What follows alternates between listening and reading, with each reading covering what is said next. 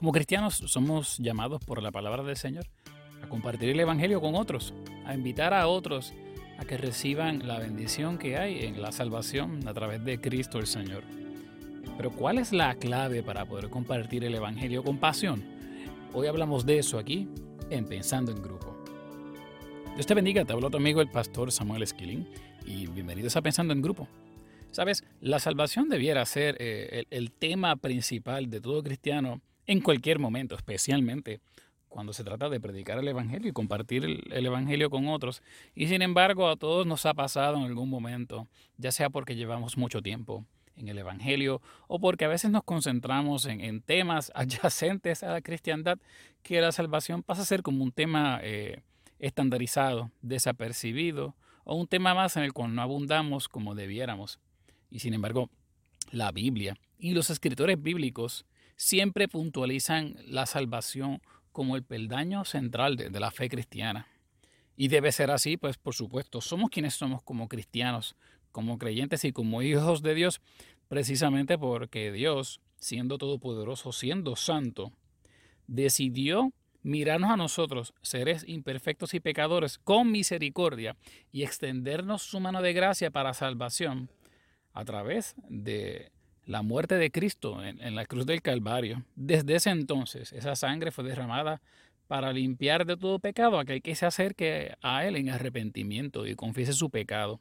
Y entonces, pues como dice la, carta, la primera carta del apóstol Juan en el capítulo 1, versículo 9, si confesamos nuestros pecados, Él es fiel y justo para perdonar nuestros pecados y limpiarlos de toda maldad. Y en ese instante, ahí tenemos salvación. No un momento antes, no un momento después venimos en, confesión y tan pronto el Señor acepta nuestra confesión y nos limpia de todo pecado y maldad, ahí tenemos ya la, salvación dada por gracia.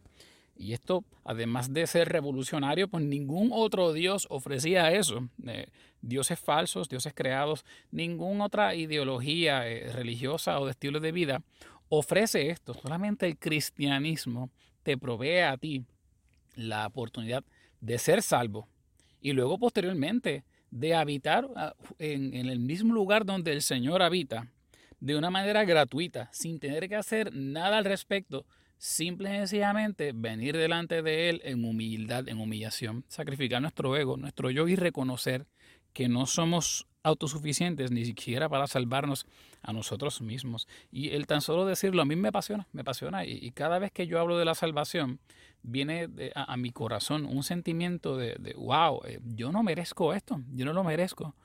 Pero porque el Señor dijo que sí a mi súplica, porque el Señor dijo que sí y aceptó mi súplica de perdón y me perdonó.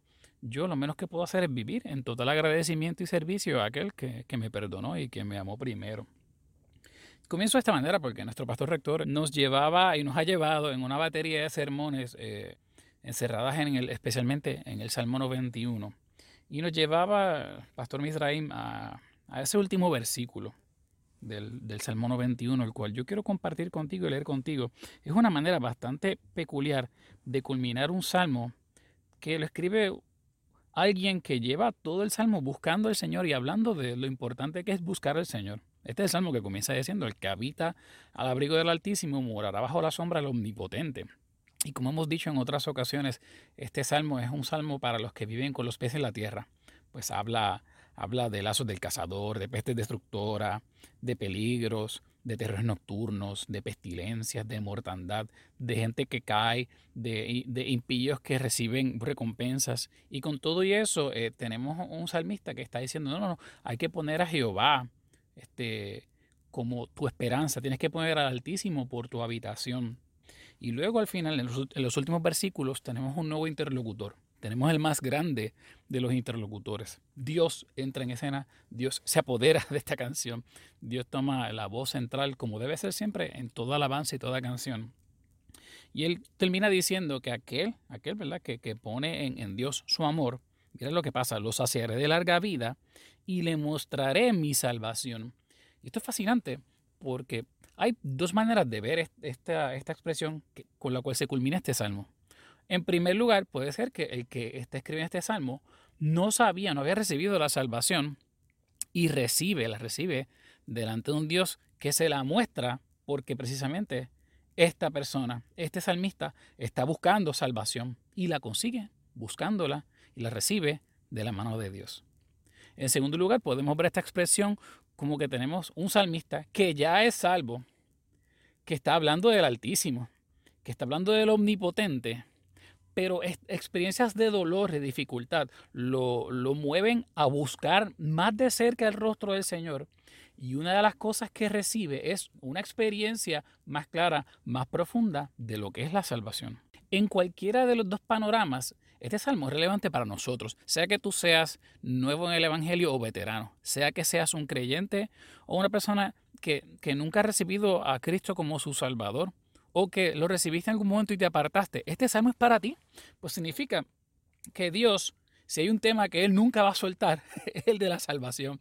El Señor le interesa, completamente le interesa que tú sepas en qué consiste la salvación que Él te quiere dar o que Él ya te ha dado de forma gratuita y por gracia. Y esto es poderoso porque entonces esto no, el saber en, qué consiste nuestra salvación, todo lo que está implicado en el hecho de que hemos sido salvos por la misericordia del Señor, cambia el juego completamente y debe de ser el, la razón central, el motor que mueva todo lo que hacemos como creyentes. Dicho de otra manera, y déjeme decirlo de una manera un poco eh, más simple, yo canto y adoro al Señor porque comprendo que Él me salvó. Yo sirvo a Dios de domingo a sábado porque comprendo, mi, mi corazón entiendo que Él me salvó. Yo me porto bien, intento hacer las cosas bien, me esfuerzo para poder vivir por la palabra, precisamente no por agradarle a Él y por ganar puntos para mi salvación. No es que como soy salvo, entiendo que lo menos que puedo hacer es vivir para Él. O sea, la salvación, el entender en qué consiste la salvación, es lo que realmente me presta los ojos para yo poder ver la vida de una forma eh, en, humildad, en gratitud al Señor, al Todopoderoso, y debe ser entonces una de las razones principales, si no la razón principal, que mueva mis pensamientos, mis emociones y mis acciones. ¿Ven entonces por qué es tan importante entender eh, lo que es la salvación y por qué tenerla siempre presente en nuestros corazones? Pero yo creo que la Biblia lo explica mejor que yo. Y por eso el salmista decía en el Salmo 51, en el versículo 12, vuélveme el gozo de tu salvación. No al gozo, el gozo de tu salvación. O sea que él, esta persona, este salmista sabe lo que es la salvación, pero le está diciendo al Señor, no, no, vuélveme el gozo de tu salvación y espíritu noble me sustente. Tenemos un salmista que ya es salvo. Y tú puedes decir, no, el pastor Sami está hablando de salvación, de guerra, salvación, de problemas. Miren, pero sigue siendo salvación, porque Dios nos salvó de la guerra contra el pecado, nos salvó de, de la crisis, de la maldad, de la muerte. Y este salmista está diciendo, Dios, yo soy salvo, pero se me ha ido el gozo que venía adherido a esa salvación. Mi vida ha sido muy rutinaria. Tengo demasiados pesares, tengo demasiadas complicaciones en la vida y a pesar de que yo sé que soy salvo, no estoy viviendo con la emoción que debiera vivir porque las circunstancias del día a día, la rutina, todas las cosas que pasan a mi alrededor me han llevado ese gozo. Me han robado el gozo, como dicen los cristianos de la vieja guardia. Y el salmista, como sabe eso, le dice al Señor, no, no, devuélveme ese gozo, el gozo de tu salvación y el espíritu noble me sustente. Y entonces qué? Entonces enseñaré a los transgresores tus caminos y los pecadores se convertirán a ti. Wow, esto parece un evangelista escribiendo en el Nuevo Testamento y es un salmo. Es un salmista diciéndole al Señor, yo, yo he perdido hasta la capacidad de predicar genuinamente con mi vida, con mis palabras, con mis acciones. Y no es por falta de información. Yo me sé la Biblia de memoria, me sé, me sé el credo, me sé la data de por qué quién tú eres Dios y por qué, quién yo soy y por qué soy salvo. Pero necesito el gozo y para saber ese gozo necesito que tú me metas otra vez en, la dimensión de explicarme, de yo poder vivir nuevamente a qué se debe mi salvación, qué es lo que estaba en juego. Y yo sé que a usted le, le, ha pasado que ha visto los recién cristianos, los recién convertidos, que quieren estar en todos los cultos, que quieren estar en todas las celebraciones, que quieren hacer todo. ¿Por qué? Porque tienen la emoción de que ayer eran pecadores directamente dirigidos al abismo de la muerte y hoy son pecadores que han recibido el perdón del Señor. Son gente que han renacido a nueva vida. Son gente que han dicho, ayer yo estaba en el babote, en el lodo cenagoso, pero hoy, hoy, hoy soy, el beneficiario de un regalo nunca antes visto. Dios me ha salvado. Es hermoso eso, porque eso se traduce y sigue corriendo en el Nuevo Testamento. Por eso eh, Pablo le decía a, Tito en el capítulo 2 de esa carta, en el versículo 11, que la gracia de Dios se ha manifestado para salvación a todos los hombres. Dios tiene un interés de que todos los hombres sean salvos. Eh, y segunda de Pedro lo dice de una manera un poco más clara en el versículo, capítulo 3 de segunda de Pedro. Dice en el versículo 9 que el Señor no retarda su promesa, según algunos la tienen por tardanza, sino que es paciente para con nosotros, no queriendo que ninguno perezca, sino que todos procedan al arrepentimiento. Es el deseo de Dios que todos sean salvos. Ahora, es evidente y todos sabemos que esto no es siempre así, que esto no ha sido así, que no todos son salvos, que no todos le aceptan, que no todos eh, deciden eh, aceptar y optar por el ofrecimiento gratuito que Dios le está dando a la humanidad. Sin embargo, ningún regalo debe ser obligatoriamente aceptado por ser regalo. Tú puedes ofrecerle el mejor de los carros, del automóvil más lujoso a tu hijo y tal vez tu hijo o tu hija no lo quiere. Tú puedes ofrecerle el abrazo más amoroso a tu ser querido y tal vez él no lo desea. El Señor nos está ofreciendo algo más que un abrazo, algo más que un carro lujoso, nos ofrece la salvación. Y con todo y eso, difícil que pueda ser creído, hay personas que no quieren aceptarlo. Esto para nada mancha el poder del Señor, un contrario, al contrario, ante mis ojos y por lo que la, Biblia me explica y me enseña, esto hace a un Dios aún más poderoso. Pues no hay nada de impresionante en un Dios que nos controle y nos obligue a algunos ser salvos y a otros a estar condenados a la muerte. Eso, no eso realmente no es poder, eso es control, eso es maniobrar un, un mundo mecánicamente. Pero poder, poder tiene un Dios que fácilmente, aún teniendo la capacidad de, codificar este mundo tal y como Él quisiera, nos ha concedido en su soberanía el, el libre albedrío de poder decidir. Y aun cuando Él tiene el deseo y quiere que todos seamos salvos, aun siendo todopoderoso en su soberanía, nos da la, la capacidad, nos da la viabilidad de poder optar por decir que sí o no a esa oferta. He aquí la, gran bendición de todo eso. Mucha gente dice, ah, pero entonces está en las manos del hombre su salvación. No, porque al fin y al cabo yo vengo delante del Señor en arrepentimiento y es Él el que tiene que aceptar ese arrepentimiento. Es Él el que finalmente dice que sí o no. En la salvación Jesús hace la primera movida y tiene la última palabra. Dios tiene, hace la primera movida y tiene la última palabra, como leímos en la carta juanina. Pero ¿por qué esto es importante? Ah, bueno, porque entonces cuando usted va a la carta, primera carta de Pedro, capítulo 2, versículo 2, dice que tenemos que desear como niños recién nacidos la leche espiritual no adulterada para que por ella crezcamos para salvación. Y miren qué clase de concepto. Crecer para salvación, pero es que ya somos salvos. Pues sí, pero yo te aseguro a ti que hay muchas personas que en el camino se han caído, que en el camino no es que han perdido su salvación, pues nadie la pierde, es que las han renunciado, es que la desechan, es que deciden de la misma manera con la cual vinieron en arrepentimiento del Señor, vienen también delante de Dios para decirle, yo no te quiero, yo no te acepto, yo no creo en ti. Y de esa manera entonces están renunciando a su salvación. Este pasaje de Primera de Pedro, capítulo 2, dice que una manera para poder evitar que lleguemos a ese nivel, a ese nivel de, odio y de, y de malagradecimiento al Señor es poder siempre estar eh, deseando y nutriéndonos de la leche espiritual, no adulterada, poder nutrirnos siempre de su palabra, de la palabra de verdad y de esa manera crecemos, crecemos para salvación y un cristiano que crece es un cristiano que se mantiene fiel, un cristiano que crece es un cristiano que se mantiene seguro, anclado delante del Señor. Yo sé que a veces uno pues, se, rompe la cabeza con estos asuntos, pues sí, la salvación es de Dios, sí, Dios es el que salva, sí, estamos seguros en sus manos, pero ¿qué pasa? ¿Qué pasaría si no queremos esas manos?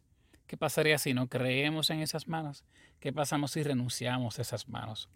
Con la misma voluntad que Dios nos concedió para recibir su oferta, con esa misma voluntad el Señor acepta que lo rechacemos y esa es nuestra decisión. Otra vez, ¿cómo evitamos que esto ocurra? Creemos en Dios, venimos delante de su presencia, en arrepentimiento, pedimos perdón eh, por nuestros pecados nos acogemos a la sangre de Cristo que nos limpia de todo pecado y a su salvación. El Señor acepta nuestro arrepentimiento, nos perdona de todo pecado, nos limpia de toda maldad y desde ese momento en adelante debe comenzar en nosotros un procedimiento de búsqueda de su rostro, de vivir conforme a su palabra, a su presencia y a Él, no para ganarnos algo que ya hemos recibido por gracia, sino en gratitud. Y desde ese momento en adelante debe eh, generarse en nosotros el deseo de cada día más buscarle más y buscarle más y buscarle más. No solamente por la pasión de buscarle, sino porque esa misma pasión se va a traducir en nuestro deseo de hablarles a otros de la salvación del Señor. En nuestro deseo de querer llegar a otros y decirle, mira, esta bendición que yo tengo, yo creo que tú también la tengas.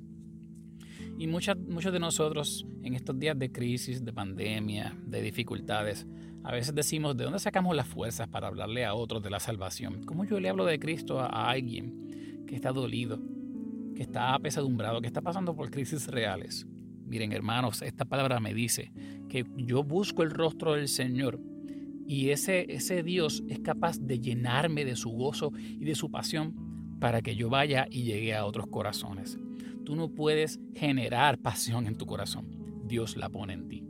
Tú no puedes generar gozo en tu corazón para predicar a otros. El Espíritu Santo lo pone en ti.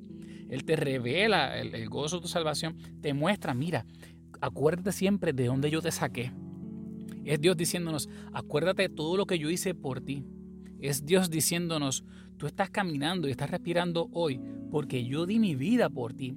Y eso nos hace decir, wow, espérate, yo quiero que otros vivan esta pasión. Y entonces empezamos a darnos cuenta de no es que solamente Dios me salvó de la maldad, es que Dios me salvó de una enfermedad, Dios me salvó de un peligro, Dios me proveyó cuando yo no, no tenía, Dios me abrió una puerta, Dios eh, hizo lo imposible para mí, para mis hijos. Y entonces yo voy a donde otras personas y le digo, ¿por qué tú vives encadenado al mundo? Mira, puedes vivir abrazado del Señor.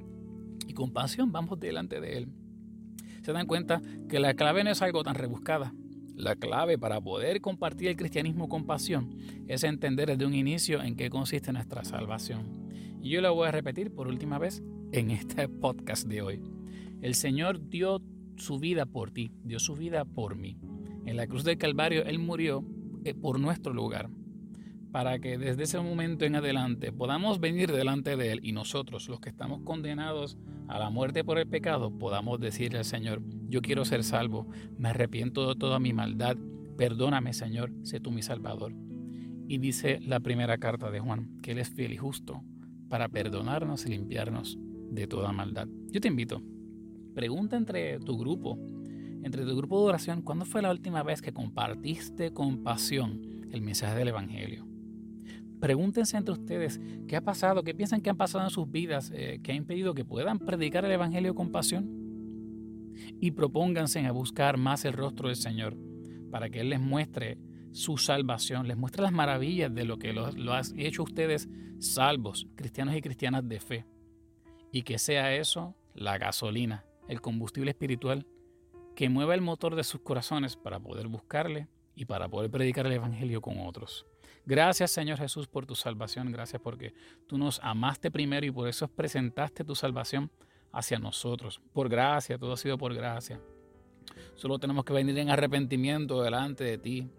Y tú eres fiel y justo para perdonarnos. Y te agradecemos eso. Dios te agradezco. Cada vez que yo sin merecerlo, has dicho que sí a mi súplica. Has dicho que sí. Has aceptado mi arrepentimiento. Oh Dios, que sea esto razón más que suficiente y mayor que ninguna otra para poder caminar cada día conforme a tu palabra, en gratitud a ti, pero que también podamos caminar y movernos en acción a alcanzar a otros. Queremos que nuestros familiares sean salvos, queremos que nuestros padres sean salvos, queremos que nuestros hijos sean salvos y tal vez lo único que hace falta es más pasión en nuestros corazones, más pasión en nuestras acciones, más pasión en nuestros ministerios y que sea esa el ejemplo verás que mueva a otros corazones a acercarse a ti. Todo esto lo pedimos en el dulce nombre de tu Hijo amado Jesús, en quien oramos. Amén y amén. Pensando en Grupos, un podcast de la Iglesia Mi Casa de Alabanza. puedes acceder a este y muchos otros podcasts a través de nuestra página de Facebook, YouTube, Spotify o la página oficial de nuestra iglesia. Esperamos que te sean de bendición, herramientas que te ayuden a buscar más el rostro de aquel que dio su vida en la cruz del Calvario por ti para que tengas salvación. Este ha sido tu amigo el pastor Samuel Esquilín para Pensando en Grupo. Hasta la próxima.